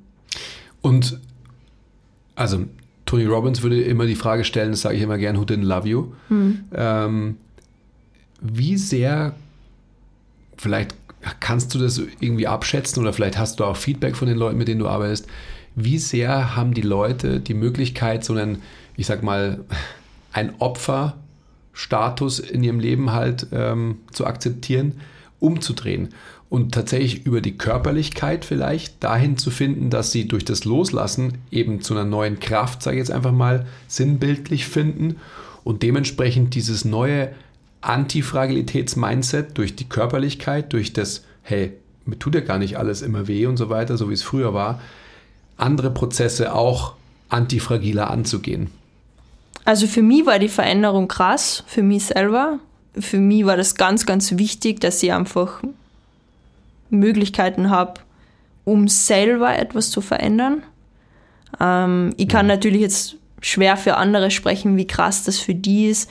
Ich habe schon das Gefühl, dass dieses Vertrauen, das man zurückerlangt in den Körper und so dieses Gefühl von, der Körper ist nicht gegen mich und der tut mir nicht immer was Böses sozusagen, sondern der versucht mir eigentlich zu helfen. Die Strategie ist vielleicht nur ein bisschen unbeholfen, mit der er mir versucht zu helfen. Aber ich kann bessere Strategien reinbringen, dass das wahnsinnig viel Vertrauen in den Körper zurückgibt und damit einfach auch so ein Vertrauen in sich selbst zurückbringt. Also wo man dann einfach sagt, wow, ich hätte mir das, eh, eh die Geschichte, die ich vorher erzählt habe, mit so quasi, wie ich mich getraut habe, ins Gym mhm. zu finden, mhm. dass man halt solche Prozesse auch schrittweise aufbauen kann. Also dass vielleicht auch dieses schrittweise Arbeiten und so dieses Step by Step quasi näher mir immer wieder mit einer Stufe am neuen Ziel an, dass man das auch beginnt in andere Prozesse einzubauen, dass man halt sagt, ah, da kann ich eigentlich auch mir kleine Stufen und Zwischenschritte bauen, weil, ich meine, das ist ja auch ein Bild, das du oft verwendest, so die erste Stufe ist immer die krasseste, weil man wahrscheinlich als Ziel viel zu hoch ansetzt. Also, ihr kennt es sicher, dass Leute reinkommen, also ich habe das manchmal mit Klienten, die machen, die haben halt K-Trainingsroutine und dann sage ich zu ihnen, ja, was ist dein Ziel? Und sie sagen, ja, Handstand. Wieso? Und wir dann ein Gespräch haben müssen, eigentlich, bist du überhaupt bereit, so viel Training zu investieren, was jemand, der halt Handbalancing macht, investiert? Und wie, da sind wir wieder bei, was sind da die Hintergründe? Und ist das überhaupt ein wichtiges Ziel oder ist das ein Ziel, das du halt irgendwann einmal aufgepickt hast und dann sagst, ja, das könnte jetzt ein Ziel sein, aber in Wahrheit ist es dir viel wichtiger, dass du dich wohlfühlst. Also es, die, die, Stufe könnte eigentlich viel kleiner sein mhm, mhm. und die Zwischensteps könnten viel kleiner sein. Mhm. Man könnte sich viel schneller, viel besser fühlen, ähm, wenn man realistischere Ziele hätte, sage ich mal. Da gibt es ja auch eine, halt so eine riesige Überschneidung mit von dem, was du machst, von dem, was wir machen. Das halt, egal ob du jetzt deine PRI-Übungen machst oder halt Krafttraining, das führt halt, also wenn man es gut macht und eben auch noch gut durch den Prozess geguidet wird, von dir oder von uns zum Beispiel, es führt halt zu Selbstwirksamkeit, also einfach dem Vertrauen darauf, dass man selbst sein, äh, sein Schicksal in der Hand hat, so ungefähr. Ähm, und das führt natürlich dann auch wiederum zu viel mehr Selbstvertrauen. Also davon kann ich ein Lied singen und das, dass das Übertrag aufs ganze Leben haben wird, das ist halt auch einfach so. Also das passiert ja ganz unterbewusst, dass du dann halt mehr Selbstvertrauen hast und das überträgt sich auf andere Bereiche deines Lebens. Die Selbstwirksamkeit überträgt sich auf andere Bereiche deines Lebens. Also dass du einfach weißt, okay, wenn ich das und das erreichen will, dann kann ich das erreichen, wenn ich die Arbeit reinstecke. So, das ist, ja das sind halt einfach so ultimativ wichtige ähm, Lektionen, die einen, ja, gerade auch Training oder Atemübungen, die du zu Hause machst, halt irgendwie beibringt. Und das, das kommt jetzt aus zwei relativ verschiedenen Richtungen, aber der Outcome ist am Ende der gleiche. Ich denke mal, dass man auch das, oder ich stelle mal dieses bold Statement auf, dass wenn du ein guter Coach bist, ein guter Guide bist, so jetzt mal ähm, global gesprochen, dann machst du vielleicht PRI, ohne dass du weißt, was PRI ist, weil du Menschen halt zum Loslassen verhilfst. Und weil du Menschen zum Ausatmen verhilfst und dementsprechend quasi einfach die, die Art, wie der Mensch sein Leben lebt, also ich sage ja immer, Atmung ist Information, sich grundsätzlich verändern kann. Ich glaube, das ist so, eine, so ein wichtiger Fakt für mich, ähm, den man, glaube ich, so mitnehmen kann und den jeder sich hinter die Ohren schreiben kann, der irgendwie mit Menschen arbeitet. Dass wir Menschen eben dazu bringen und ihnen verhelfen können zum Loslassen und durch dieses Loslassen halt einiges passiert, was du uns ja gerade schon erklärt hast, dass eben halt Muster, äh, ich sag mal, vielleicht so ein bisschen runtergedreht werden können und der Mensch diese Muster, die er oder sie vielleicht eben über Jahre, Jahrzehnte irgendwie aufgebaut hat, auf einmal hinter sich lassen kann, aus Gründen, die man vielleicht auch gar nicht auf den Punkt bringt, wenn man es nicht weiß, so wie wir jetzt äh, intensiv darüber sprechen. Und ich glaube, das ist auch wieder so ein Sinnbild dafür, allgemeiner Menschenverstand und so weiter und wie wir als Menschen eigentlich artgerecht leben sollten und wie wir es eben nicht tun und deswegen einfach eine unglaubliche Akkumulation von Distress eben ansammeln und dementsprechend überhaupt sowas notwendig wird. Ich finde auch, für mich ist in der ganzen Diskussion so ein wichtiger Punkt, weil ich meine, diesen Podcast hören hauptsächlich Leute, die Krafttraining machen oder sogar Coaches, die Krafttraining anleiten und so weiter. Und wir sind natürlich so, ja klar muss jeder Mensch Krafttraining machen, so. Krafttraining ist das Beste, was du machen kannst für deine Gesundheit und so weiter. Und so, ja, hallo, ich bin natürlich auch obviously hardcore gebiased in die Richtung Krafttraining, aber es muss nicht jeder Mensch Krafttraining machen. So, das ist ein Weg, der zu, ein sehr guter Weg, der zu viel mehr eben allem, was wir gerade besprochen haben, zu mehr Wohlbefinden, zu mehr Gesundheit führen kann. Aber es ist auf jeden Fall nicht der einzige und das müssen wir uns als eben Fitnessmenschen einfach klar machen, so dass wir da nicht zu verkopft sind. So, für wen anders bedeutet das halt, er macht äh, seine PRI-Techniken, geht laufen im Wald oder klettern oder Fahrradfahren oder, oder, oder, was auch immer. Ähm, so dieses verkopfte, nein, nein, nein, wir müssen, alle Menschen müssen nämlich Muskeln aufbauen und hypertrophieren und äh, Maximalkraft aufbauen, weil das ist so wichtig und so. Das ist so, ja, vielleicht, aber eigentlich auch nicht. Und wir Fitnessmenschen sollten uns da alle mal so ein bisschen entspannen und uns halt nicht zu wichtig nehmen. Ähm, also ja, ich rede gerade mit mir selber so ein bisschen auch. Ja, und hat vielleicht, also die Person hat vielleicht einfach einen abwechslungsreichen Alltag. Also was wir ja letztens über meine Oma geredet haben, wo, du, wo ich gesagt habe, boah, die ist so fit, ich kann nur träumen, dass ich quasi jetzt so fit bin wie sie. Und du sagst so zu mir, ja, was macht die denn? Und ich so, ja, die hat einfach ein dreistöckiges Haus und läuft da den ganzen Tag die Stiegen auf und ab, putzt das Haus, kümmert sich da, kocht, ähm, schleppt den Biomüll in den Wald, ähm, kümmert sich um ihren Garten, häckselt da irgendwelche Sachen ab, gräbt um. Ja, die, die hat einfach ihr Training. Ja, den ganzen Bären, Tag. kocht Marmelade und so weiter und so fort. Ja. Und das ist halt auch so ein Beispiel, wo ich mir so denke, ja, das Krafttraining hat vielleicht so einen großen Stellenwert auch für uns, weil wir akzeptiert haben, dass wir in einer Welt leben, wo wir einfach so viel Convenience und Comfort bekommen durch so viele Sachen, die wir dann halt nicht mehr machen müssen, ja. was ja fein ist. Also ich finde es fein. Aber dann muss man natürlich irgendwie einen Ausgleich dazu finden. Genau, deswegen ist Krafttraining halt einfach nur eine Simulation von echten körperlichen Stress, der uns halt fehlt, weil unsere Umwelt inzwischen total auf Komfort und möglichst nichts machen müssen ausgelegt ist. So. Und dafür ist es eine sehr gute Simulation, auf jeden Fall. Ja. Aber vielleicht kann man auch einen Lebensstil finden, ähm, wo man diese Simulation gar nicht braucht. Das hatten wir irgendwann mal, wo der Andi gemeint hat, so, hey, kannst dich auch ausreichen als Fitnesstraining, dass du einfach nur gehst in verschiedenen Geschwindigkeiten, so ungefähr. So, ja, kannst auf jeden Fall wenn eben, wenn du artgerechter lebst als Mensch, um das ja. nochmal aufzugreifen, was wir vorhin schon hatten. Okay, ich wollte eigentlich diese. Wir haben uns immer noch nicht gestritten. Ich wollte gerade sagen, dieses heutige Gespräch wollte ich eigentlich in eine Richtung bringen, dass wir viel mehr Disput führen, aber ähm, wir sind, glaube ich, schon wieder nicht in der Laune dazu, also ihr zwei nicht, beziehungsweise mir fallen nicht die richtigen Fragen ein, ähm, damit ich euch so ein bisschen zum, zum Hackeln bringe. Ähm, was war denn der Aufhänger, um das vielleicht nochmal zu thematisieren, am Montag im Skill-Meeting? Da hat man doch kurz so eine Richtung, wo auf einmal ein Raunen ähm, nonverbal durch die Audience ging, oder? Wo sich die Leute dann... Nonverbales oh, oh, Raunen. Oh je, was passiert hier gerade? Ja, ich würde sagen, wir gehen einfach rein, wir trauen uns einfach, wir springen in den Konflikt. Aber die Frage ist ja, wo, wo besteht überhaupt der Konflikt? Ich glaube, also das Thema, das vielleicht interessant ist, einfach auch nochmal im Podcast anzusprechen, ist, wenn wir jetzt an den Punkt kommen, wo man quasi man ist auf einem guten Weg mit seinen Atemtechniken und man möchte jetzt ins Training einsteigen. Was ist der genaue Übergang? Also was ist der genaue, wo ich dann, ich glaube, es ist darum gegangen, diese Person hat halt quasi, wenn ich mir die PRI-Techniken anschaue, sie tut sich schwer, in der Rotation zu sein und in dieser Rotation gechillt zu atmen. Also Transversalebene, schwierig dort loszulassen und runterzufahren. Und ich habe dann gesagt, weiß ich nicht, ob ich das jetzt unbedingt schon laden wird mhm, im stimmt. Gym. Genau, das war das Beispiel, das praktische, ja. Ähm, bin ich mir nicht, also bin ich mir nicht sicher, ob es sinnvoll ist für diese Person. Mhm, genau, stimmt. Und ich habe gesagt, ja klar, es ist sinnvoll. Genau. Also sprich die Annäherung aus beiden Richtungen. Ja, also jetzt sitzt ihr hier, äh, alle die zuschauen, ihr seht es ja.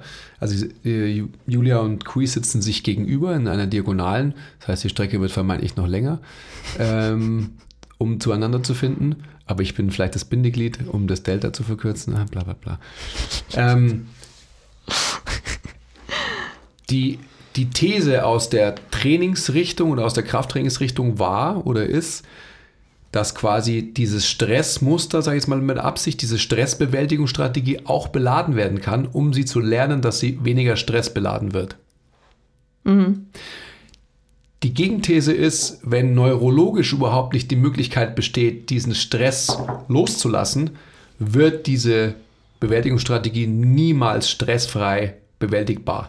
Ich glaube, es geht mir gar nicht so sehr ums stressfrei. Ich glaube, da, und da ist auch das, was wir vorher geredet haben, vielleicht wieder wichtig bei der Person am Montag. Ich weiß halt zum Beispiel, okay, die Person hat keinen Krafttrainings-Background. Das heißt, mein Fokus auch mit dieser Person im Gym ist, sich möglichst gut zu fühlen, möglichst Inzidenz zu vermeiden, wo die Person sich wieder verspannt und wieder Schmerzen hat und bla bla bla bla bla.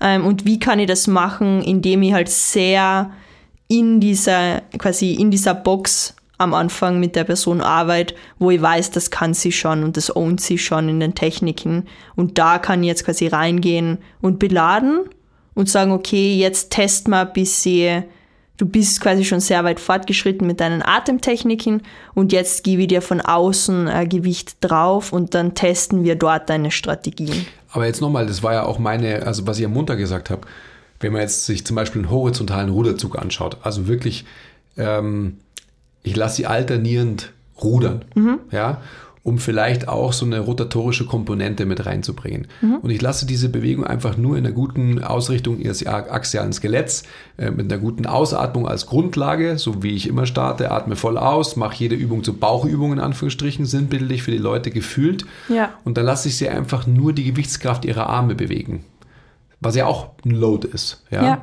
Also sie muss ja die Arme gegen äh, die Schwerkraft und so weiter und so fort ähm, stabilisieren und bewegen. Glaubst du, dass diese Person damit Probleme hätte? Ja, weil genau das, also genau das mache ich ja eigentlich mit dem Load ihrer eigenen Arme in der, quasi in einer Rotations-PRI-Übung. Also ich lasse sie einfach quasi zum Beispiel, wenn sie jetzt, wenn wir jetzt von der Rotation nach rechts reden, dann lasse ich sie einfach so den Arm aufheben und quasi nach rechts rotieren. Sie meldet mir dann zurück, boah, da spüre ich eigentlich nur Nacken. Und dann ist es für mich so, ja, warum soll ich jetzt ins Gym gehen und dann diese Bewegung mit dir, wenn ich so viele andere Sachen äh, machen kann, die sie kräftigen kann und an denen sie arbeiten kann, weil wie gesagt, totaler Newbie im Gym ähm, gibt so viele Sachen, die machen kann. Warum muss sie dann genau dort reingehen, wo die Person scheiße drin ist oder wo sie sich vielleicht einfach nicht gut fühlt? Warum kann ich nicht quasi Sachen mit der Person machen, die das Selbstvertrauen und die Selbstwirksamkeit stärken und sagen, ja, hey, das hast du einfach im Griff, mhm. let's go, da laden wir jetzt was drauf, damit du einfach rausgehst und dir denkst, hey, ich bin eigentlich richtig cool und ich hab's richtig drauf. Abs ja. Also, du hast ja quasi gerade eine Frage gestellt. Ähm, ich würde jetzt mal dagegen halten, wenn dieser Mensch lernt, unter Belastung, externer Last eben eine Bewegung zu machen und auch selbst wenn der Nacken da reinkickt in dieser Bewegung, dann wird das System außerhalb von diesem externen Stressor, sprich Gewicht, wahrscheinlich noch besser relaxen können, weil es schon eine höhere Anforderung mal erlebt hat. Also jetzt bei dem Beispiel bleiben, der Nacken macht immer zu viel. So klar, ich tue mein Bestes, um den Menschen in eine Position zu bringen, wo er halt nicht übermäßig viel macht, aber dann passiert da eine Bewegung, äh, Kompensation passiert, Nacken arbeitet mit. ähm, okay, alles klar, Mensch geht wieder raus aus dem Gym, Mensch fährt wieder runter und ähm, geht dann zum Beispiel in die Arbeit und jetzt bei, bei dieser spezifischen ähm, Kundin von dir ging es ja darum, dass die im Service arbeitet, oder? Und halt, wenn die den ganzen Tag irgendwelche Sachen rumtragen muss, klar muss der Nacken da irgendwie arbeiten. Aber wenn das System von diesem Menschen mit Last 50 im Gym halbwegs gut umgehen kann, dann wird dieser Mensch außerhalb vom Gym, ähm, wenn sie halt im Service arbeitet, mit einer Last, die viel niedriger ist als die im Gym, wahrscheinlich auch noch besser umgehen können. Also es ist, ich glaube, der ähm, Konfliktpunkt ist der, du sagst, ähm, der Mensch muss erstmal sich verdienen, diese Bewegung unter Last zu machen, weil davor wird nur kompensiert. Und ich sage, dass dieser Mensch die Bewegung unter Last macht, wird dazu führen, dass die Kompensation auch weniger wird, weil die Stresstoleranz in dieser Kompensation raufgesetzt wird. Ja, ich hoffe, man konnte mir folgen. Ist eher so mein, also meine Meinung oder was ich dagegen halte, ist, ich glaube, der Mensch beginnt halt nur noch krasser zu kompensieren.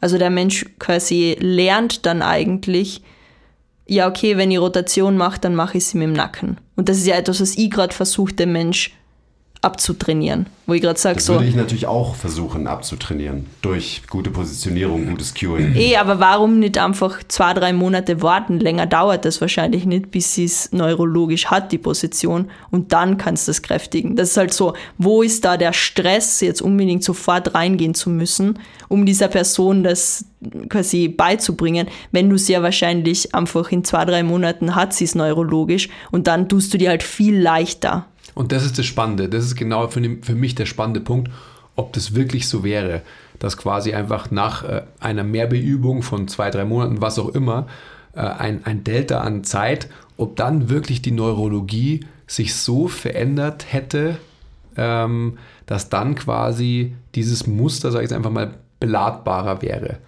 Ähm, und aus welchen Gründen ist es dann so? Ja, weil die Stimulanz, weil einfach der repetitive Input neurologischer Art halt so ist, dass sie quasi ihr System so runterfahren kann, dass aus irgendwelchen Gründen halt kein, keine verlorene Sicherheit mehr irgendwie äh, wahrgenommen wird oder sonst was und dementsprechend quasi nicht der Nacken die Rotation ausführt, sondern halt ähm, andere Areale, die quasi dafür da sein sollten. Also so quasi designt sind dafür das ist schon eine ganz spannende Diskussion, finde ich, die wir da führen, weil ähm, am Ende ich glaube, dass beide Wege wirklich erfolgreich sein können. Ich bin voll bei dir, dass, dass wenn man ein Muster, das nicht da ist ähm, und das nur kompensatorisch irgendwie bewerkstelligt werden kann, wenn man das halt einfach weiterhin stresst, dann wird wahrscheinlich die Kompensation noch mehr werden. Also der Tonus vielleicht, also wenn man in solchen Worten spricht, der Muskulatur, die kompensiert noch höher. Ja. Aber eben vielleicht nur kurzfristig. Richtig, und deswegen verstehe ich natürlich auch definitiv deine Arbeitshypothese. Nur generell, wenn du halt, ähm, da sind wir vielleicht bei Bewegungslernen, wenn du halt ähm, eine Bewegung nicht, nicht hast und sie aber eigentlich neu lernen willst, ähm, dann ist es ja auch schon wieder eine Frage, und das ist jetzt, ich komme dann endlich zum Punkt. Vielleicht müssen wir gar keine Angst davor haben, dass der Nacken irgendwas macht, wenn es kein Problem wäre, wenn der Mensch nämlich quasi sehen würde, ja, vielleicht macht mein Macken die Bewegung, aber mir tut ja nichts weh dabei. Versteht ihr, was ich meine? Mhm. Also welche Referenz haben wir, beziehungsweise anders formuliert, was maßen wir uns an, ähm, beurteilen zu wollen, ob eine Bewegung so oder so ausschauen soll? Das können wir ja nur, wenn der Mensch quasi sagt, hallo, mir tut was weh. Wenn diese Bewegung eben vielleicht so ausgeführt würde und dem feiert aber nichts dabei, dem Menschen, ja, dann dann fehlt ihm vielleicht so lange nichts, bis ihm halt dann was fehlt. Dann sind wir wieder bei der Diskussion. Aber ihr wisst, worauf ich hinaus will. Also ich finde, es ist schon eine ganz spannende Diskussion, wo wir auch immer wieder sehen müssen, dass wir vielleicht das Mindset der Leute auch ähm, von vornherein coachen müssen und verändern müssen und dem Menschen von vornherein sagen, hey, du bist nicht kaputt oder du, dir tut vielleicht jetzt gerade was weh, aber warum tut es dir weh? Es ist quasi wirklich körperlich, und sind wir wieder, was ist Gesundheit? Ja, es ist halt mehr als B in diesem Modell. Ähm, das ist eine ganz spannende Diskussion, finde ich. Weil ich, und dann bin ich quasi bei euch beiden, logischerweise bin ich bei euch beiden, ja. Ähm, aber ich glaube, dass man da einfach im, im Schulterschluss zusammengehen kann und quasi vielleicht eine, eine Ebene höher nochmal ansetzen muss, auch für Menschen. Dass wir einfach Menschen von vornherein dazu ermächtigen, natürlich, also wir sind die, die härtesten, ähm, ich muss immer aufpassen, gell? Äh, das Wort wollte ich jetzt nicht, darf ich nicht sagen. Sag's halt einfach, Sonst wäre ich wieder gedisst. Also ähm, aufgrund, aufgrund Angst von unserer Historie darf man so ein Wort nicht benutzen. Also wir schauen extrem genau hin, wenn es um Biomechanik geht. Genauso wie du natürlich auch. Du weißt, welches Wort ich sagen wollte. Ja. Ähm, Er wollte Bewegungsnazis sagen. Aber auf der anderen Seite denke ich so, dass wir, das ist ja das, was ich versucht habe vorhin auch zu sagen. Ich glaube, dass wir noch viel mehr Möglichkeit haben, einfach aufgrund unserer Naturelle halt so einen unglaublich positiven Einfluss auf Menschen zu haben, dass die halt sagen, ah, weißt du was, Quiz? Weißt du was, Julia? Nur wenn ich mich mit euch eine Stunde umgebe, geht es mir schon besser. Und das ist ja auch faktisch so. Ja, sicher.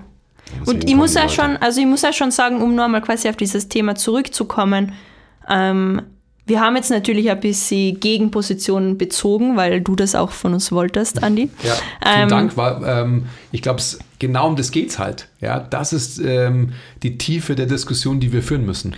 Aber mir tut es schon auch gut, quasi in eurem Umfeld zu sein, wo es halt ein bisschen mehr, ja, Mai, dann macht das halt der Nacken. Weißt du, was ich meine? Das ist für mich schon auch, also das beeinflusst mich positiv im Sinn von, ich stress mich dann auch weniger drüber. Das ist natürlich schon etwas, was ich mitnehme. Also ich bin jetzt nicht so quasi total unbelehrbar und sag so, Wand runter und hier, du hast deine Meinung und ich hab meine, sondern ich nehme den schon, also ich nehme den Input schon mit und ich sag schon, ja klar, wenn ich jetzt natürlich immer reingehe und mit meinen Klienten so, der Nacken, oh nein, dann löse ich was aus in der Person. Wohingegen, wenn ich halt reingehe und sage, ja, ist ja nicht so schlimm. Gleiches Thema, wie was wir vorher geredet haben, so wenn, wenn man etwas nicht ansteuern kann, von dem man halt denkt, dass man es an, ansteuern können sollte, Stichwort Beinrückseite, Hamstrings, manchmal schwierig. Wenn ihr jetzt natürlich in der Session total das Drama macht und sagst, oh nein, du, was, du findest das nicht echt krass, ja, und, und bla bla, wie geht's dir? Dann löse ich natürlich einen totalen Stress aus. Wohingegen, wenn ich halt sage, ja, gehst ein paar Mal jetzt rein und raus aus der Position, schaust halt ein bisschen und dann wiederhole ich die Übung vielleicht ein paar Mal, dreimal und dann sage ich, schau, wie, schau, wie gut es jetzt schon geht nach dreimal. Das wirst sehen, in zwei Wochen geht das total. Und ich glaube, das ist halt auch etwas Wichtiges und ich glaube, das ist etwas Wichtiges, was du jetzt gerade ähm, Versucht hast zu sagen. versucht hast zu sagen, dass wir einfach sehr viel ähm, ja, Antifragilität und Vertrauen in den eigenen Körper zurückgeben können, weil wir halt, ich will sagen, eine Machtposition, es sollte meiner Meinung nach keine Hierarchie im Training geben. Oder weil das Wichtigste ist ja, dass der Klient sich frei fühlt und alles sagen kann, was er sie möchte. Ähm, aber einfach den eigenen Impact zu verstehen und zu sagen, ja, natürlich beeinflusse ich diese Person und ich nehme das ernst, wie ich diese Person beeinflusse und ich versuche die Person zu bestärken und nicht sie, dass sie am Ende des Tages rausgeht und sich denkt, boah, ich brich gleich zusammen. Weil ich finde, das ist etwas, was in der Reha ganz viel passiert. Ja, ich finde es immer so spannend und da komme ich wieder auf die ähm, Psychotherapie. In der Psychotherapie als Paradebeispiel für mich, also in der Tiefenanalyse, aber auch im Coaching, wird erstmal wertfrei wahrgenommen. Das heißt, der Mensch, mit dem man arbeitet, ähm, ja, also der platziert Informationen und dann wird vielleicht ein bisschen nachgefragt und vielleicht so ein bisschen subversiv dann doch gelenkt. Aber am Ende des Tages geht es einfach darum, genau um dieses globale Thema, worüber hier wir sprechen. Selbstwirksamkeit und Selbstverantwortung. Am Ende hat jeder die Lösung seiner Probleme in sich selbst. Ja, und was ich da, was ich da nur kurz einhaken will, also in den Ansätzen, mit denen ich arbeite, so mit dem körperorientierten Coaching, geht es oft nur weiter in die Frage, wie hat dir denn diese Strategie geholfen in der Vergangenheit? Wovor hat sie dir denn beschützt? Und ich finde, das ist auch nochmal immer so ein Punkt, quasi auch, wenn man mit körperlichen Strategien arbeitet, dass man eine gewisse ähm, Appreciation, was heißt das auf Deutsch? Wertschätzung. Wertschätzung dem entgegenbringt, dass dein Körper da etwas getan hat, was dir geholfen oder die beschützt hat und nicht nur negative Scheiße geliefert hat, ähm, sondern einfach auch zu sagen, hey, danke bis daher, danke, dass du mich beschützt hast oder danke, dass du mir geholfen hast, aber jetzt ist einmal auch Zeit was für was Ich Neues. wollte gerade sagen, aber vielleicht brauche ich das jetzt nicht mehr. Ja, ich, ich finde irgendwie, also in der ganzen Diskussion, ich bin dafür halt selber ein gutes Beispiel, weil ähm, ich habe, ich stecke in vielen von diesen Mustern selbst drin. Ich bin mir dem sehr bewusst. Dementsprechend kann ich meine Kompensator äh, kompensatorischen Muster gut managen. So, weil ich einfach das biomechanische Verständnis habe und so weiter. Aber auf der anderen Seite habe ich halt auch einfach ein Mindset von wegen so, ja klar ist mein Nacken manchmal verspannt, weil ich trainiere halt auch einfach schwer und ich habe da Bock drauf. Und wie immer geht's halt darum, dass man sich nicht äh, rechts oder links auf einem Spektrum aufhält, sondern sich halt drauf bewegt und die Wahrheit liegt immer in der Mitte. Und ich meine, es gibt die Extreme, die wir extrem verwerflich finden, wo Leute halt sagen, ja klar, es ist normal, dass du Schmerzen von Training hast. Das ist ein Extrem. Hätte, würde mir was wehtun, dann würde ich definitiv sofort darauf reagieren und dann, ähm, dann würde ich niemals sagen, ja klar ist das normal, ich trainiere halt schwer, klar tut mir was weh. Nee, aber es gibt, das ist halt, es gibt halt Nuancen. Und eine Nuance ist so, ja Mai, dann ist halt mein Nacken mal ein bisschen verspannt. Ich weiß 100%, wo es herkommt keine Ahnung, ich habe gerade schwere Deadlifts gemacht oder so. Ähm, und wenn es mir zu viel wird, dann weiß ich genau, wie ich das managen kann. Plus, ich manage diese Kompensation sowieso schon mit der Art und Weise, wie ich trainiere, quasi die ganze Zeit. Ähm, und deswegen ist es ja auch so, es, es ist nicht gegensätzlich, sondern es ist ähm, ergänzend. Mhm. So, du kannst Belastungstoleranz, Stresstoleranz, ähm, kannst du mit mehr Belastung verbessern und mit Entspannung und weniger Belastung. Hm. Und am Ende macht es halt die Mischung. Ja. So. Ja, und ich glaube, es ist. in unser Training wirklich konkret genauso einbauen. Also, wo wir wirklich halt Dinge haben, die das System runterregulieren, Dinge machen, die das System hochregulieren. Und irgendwie muss, also, ich glaube, das ganze Verständnis, alles, worüber wir heute geredet haben, das braucht man halt als Coach erstmal. Ja. Diese Unterscheidung, dass es beides gibt und dass man beides auch aktiv als Tool benutzen kann, damit es Leuten besser geht am Ende des Tages. Voll, und dass sie halt da Typen haben wird, wo quasi eher relevant ist, muss sie immer so viel aushalten? Muss sie das? Oder halt Typen haben wird, wo ich sagen kann, kannst du ein bisschen mehr aushalten? Und dass das halt, dass das beides quasi legitime Ansätze sind für wahrscheinlich ganz unterschiedliche Typen. Und ich glaube, da haben halt, also deswegen war es mir auch so wichtig, diese Unterscheidung zu machen.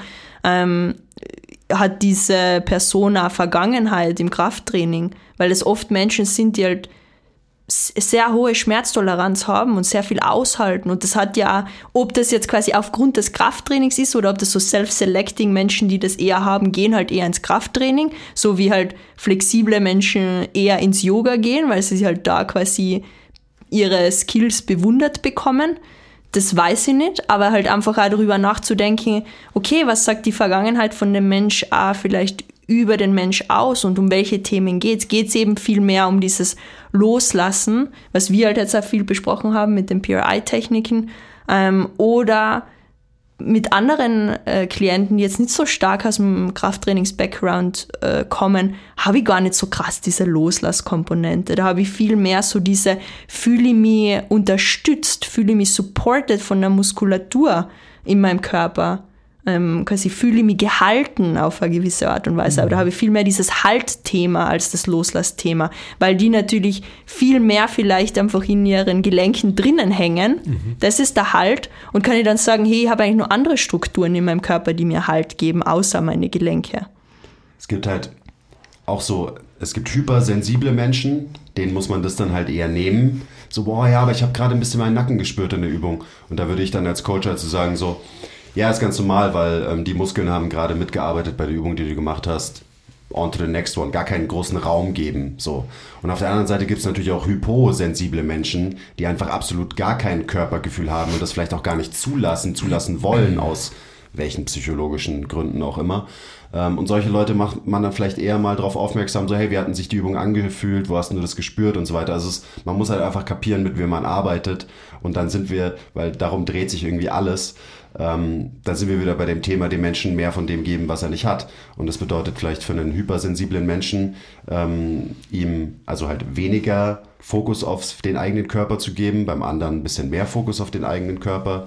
Ähm, bei einem gestressten oder sehr sympathisch getriebenen Menschen würde das bedeuten ein bisschen mehr parasympathischen Drive, bei einem Menschen, der sich halt überhaupt nicht belasten kann, vielleicht ein bisschen mehr sympathischen Drive und so weiter und so weiter. Also es ist irgendwie alles PRI, alles, worüber wir heute geredet haben, geht es immer irgendwie darum, Variabilität im System zu fördern und wie man das macht, ist halt extrem individuell, egal auf welcher Ebene, psychologisch, sozial, sensorisch, ähm, sensorisch biomechanisch und so weiter und so weiter. Ja. Und deswegen finde ich das ja auch so schön, weil sich am Ende runtergebrochen, wenn man mal die ganzen ähm, hier Schichten von der Zwiebel weggeschält hat, runtergebrochen der die Philosophie, nenne ich es jetzt einfach mal, sich halt so krass deckt einfach. Das ist doch schön. Deswegen arbeiten wir auch zusammen. Wenn man halt Deswegen können wir uns auch gar nicht mehr so gut streiten inzwischen. also wenn man halt die einzelnen Systeme verstanden hat, die quasi halt das komplette Bild ausmachen. Klar, dazu braucht es natürlich ein, ein relativ tiefes Verständnis. Absolut. Also ich habe mir vorhin, ähm, das ist ja auch die Diskussion oder das Gespräch, was wir immer führen, wo, wo ich dich ja auch immer wieder runterbrechen will auf, wie einfach kann man es runterbrechen? Oder was wir auch immer haben, welche Ebene ist letztendlich erstmal zu ownen, damit man sich überhaupt um, um andere Gedanken machen darf. Ich nehme nur mich kurz als Beispiel. Ähm, seitdem ich das halt so einigermaßen verstanden habe, was halt so abgeht, wie halt so meine Bewältigungsstrategien, wie meine Muster sind, ja, mit Stress umzugehen und so weiter, ähm, kann ich damit und dagegen arbeiten. Ja? Ein ganz einfaches Beispiel, Radlfahren. Das ist ja auch was ähm, sehr zeitaktuelles, oder? Wir haben eine E-Mail bekommen, Shoutout an den E-Mail-Schreiber, äh, Kalkleiste oder so, oder Kachel? Kachel, glaube ich. weiß es nicht mehr. Shoutout Kachel. Ähm, wenn ich auf dem Radl sitze, wenn ich gestresst bin, ja, verfalle ich sofort in Extension. Ich merke das sofort, wie mein Rücken tight wird, mein unterer Rücken, wie sich quasi mein Körperschwerpunkt auf dem Radl nach vorne verschiebt. Packst fester zu, wahrscheinlich ziehst dich nach vorne am Absolut, Lenker und ganz, so. ganz genau so ist es. Und das Erste, was ich jetzt wieder mache und äh, allein schon, das geht ja damit einher, wie schnell man auch fährt. Ich sitze halt viel relaxter auf meinem Radl. Ich ähm, drücke mich quasi vom Lenker weg. Ich verschiebe meinen Körperschwerpunkt im Raum, wenn man so will, auf dem Sattel nach hinten. Also ich sitze ganz anders auf den Sitzbeinhöckern etc. etc. Machst noch den Mund zu, fängst an, durch die Nase zu atmen. Ganz genau. Und das äh, reguliert auch meine Fahrgeschwindigkeit natürlich auch gleich nach unten, etc. etc. etc. Das sind aber solche Dinge, die kann man natürlich dann erstmal, genauso wie die äh, Kundin oder ähm, von der du erzählt hast vorhin, ich habe mir das Knie verdreht, ich weiß aber sofort, was ich dagegen mache. Das muss man alles erstmal erfahren. Also, shameless plug. Ihr da draußen braucht natürlich alles erstmal Profis wie uns, um sowas lernen zu können. Und ihr könnt es auch alsbald lernen, weil diese beiden Herrschaften, ähm, remember their names und so weiter, bald müsst es nicht, weil da sind sie in aller Munde. Ähm, wir werden uns anschicken, mit der Julia zusammen äh, eine Webinarreihe zu erstellen, die quasi wirklich die Theorie von dem Ganzen, was wir jetzt hier angeschnitten haben, ähm, zusammenbringt. Also PRI, Krafttraining, was ist das überhaupt, warum muss man es überhaupt unterscheiden ähm, und was kann der Benefit sein für alle von uns, um mit verschiedenen Bewältigungsstrategien, mit verschiedenen Mustern umzugehen und was haben wir auch für eine Möglichkeit im Weightroom darauf einzugehen. Das heißt, es wird eine Serie geben von mindestens zwei, also einem theoretischen und einem wirklich praktischen Webinar ähm, und wir werden uns auch anschicken im Lauf der nächsten Zeit, vielleicht wird es Anfang nächsten Jahres sein, ein Live-Seminar auch bei uns im Haus zu haben, wo ihr dann alle kommen könnt und dann quasi wirklich an der Handel natürlich die Techniken von der Julia und vom Quiz lernen könnt. Wir haben heute viel über Muster geredet und so und deswegen war uns halt auch so wichtig, dass wir wirklich diese Muster mal erklären. Woran erkennt man die? Ähm, wie kann man dafür sorgen, dass man vielleicht rauskommt aus diesen Mustern und so weiter. Und deswegen ist auch so dieser Praxispart von dem Webinar für mich so ultimativ wichtig, weil man dann halt wirklich vier konkrete Muster hat, die man immer und immer und immer wieder sehen wird bei Menschen. Und eben, dann kann man, kann man diese Muster halt managen. Vielleicht so wird's wie ich auch- es vorhin beschrieben habe. Vielleicht wird es auch T-Shirts geben von den einzelnen Mustern und wo man sich dann anfangen kann, so quasi halt, ähm, ich bin der Ass-Gripper und das bin ich halt ein Jahr oder war ich halt 20 Jahre lang und ah, jetzt habe ich auf einmal trainiert bis ich kein Ass-Gripper mehr bin oder solange ich einer bin, muss ich das T-Shirt tragen und wenn ich dann ein anderer Typ geworden bin, darf ich ein anderes T-Shirt tragen. Übrigens nicht Ass Grabber, ist ganz wichtig, sondern Ja, Ass Gripper. Ass und ich glaube, was auch noch wichtig ist, jetzt aus den PRI-Techniken zu sprechen, mir ist ja schon klar, dass die meisten von euch nicht das machen wollen, was ich mache, sondern dass ihr einfach nur schnelle Strategien haben wollt, wie kann ich jemanden zu Beginn von der Training-Session, was kann ich dem geben, damit der dieses Muster ein bisschen weniger mitbringt in die ganzen Übungen. Und ich glaube, das ist auch ganz wichtig über diese, über diese Webinar-Reihe, das zu sagen, dass wir uns ja wirklich hinsetzen und sagen, ja, uns ist schon klar, dass ihr meistens nur 60 Minuten mit einer Person habt, dass ihr nicht Zeit habt, die teilweise ja wirklich komplexen PRI-Techniken unter, äh, unterzubringen, weil es viel zu viel Zeit beansprucht. Also mein Job in dem Ganzen ist wirklich zu sagen, ich versuche euch ganz, ganz einfache Tools an die Hand zu geben, so dass ihr wirklich sagt, okay, Warm-up ist in 10 Minuten abgeschlossen und die Person bewegt sich dann sofort besser, ähm, ohne dass das jetzt irgendwelche spezifischen PRI-Techniken sein müssen, sondern einfach nur kleine Elemente davon, kleine Elemente, die ich nehmen kann und sagen kann, okay, der ist ein Ass Gripper, was geben wir jetzt dem, damit er, wenn er dann hinschen muss in seinem Training, sich schon so viel leichter tut. Ich glaube, das ist auch noch wichtig zu sagen. Also ihr lernt dann nicht irgendwie welche hochkomplexen Sachen, wo er dann denkt, ja fein, dass ich das jetzt weiß, aber wo soll ich das unterbringen? Sondern wir versuchen das wirklich auf ein Level zu bringen, wo ihr dann rausgeht und ihr sagen könnt, super, nächster Klient, habe ich gleich was, was ich dem geben kann. So simpel soll das sein. Geil. Mhm, das wird super. Freue mich schon. Gut, also kurzer Exkurs ähm, in den Disput, der dann doch keiner war oder vielleicht auch schon, äh, dann auch nicht. Ich habe nichts mehr jetzt. Ihr? Happy. Happy, thank you, more, please. Okay. Ich bin auch glücklich und zufrieden, mhm. obwohl wir uns fast nicht gestritten haben. Kommt schon noch. Okay. ja, okay, bye. Was er Andi eigentlich sagen wollte, ist äh, danke fürs Zuhören. Support ist kein Mord, Sharing is Caring. Bitte äh, folgt der Julia auf Instagram. Hau nochmal deinen Handle raus kurz. Julia.felbar, F-E-L-B-A-R. Und äh, liked alle Posts, die wir alle so posten und überhaupt kauft unsere Sachen. Danke für euren Support. Okay, bye! Bye!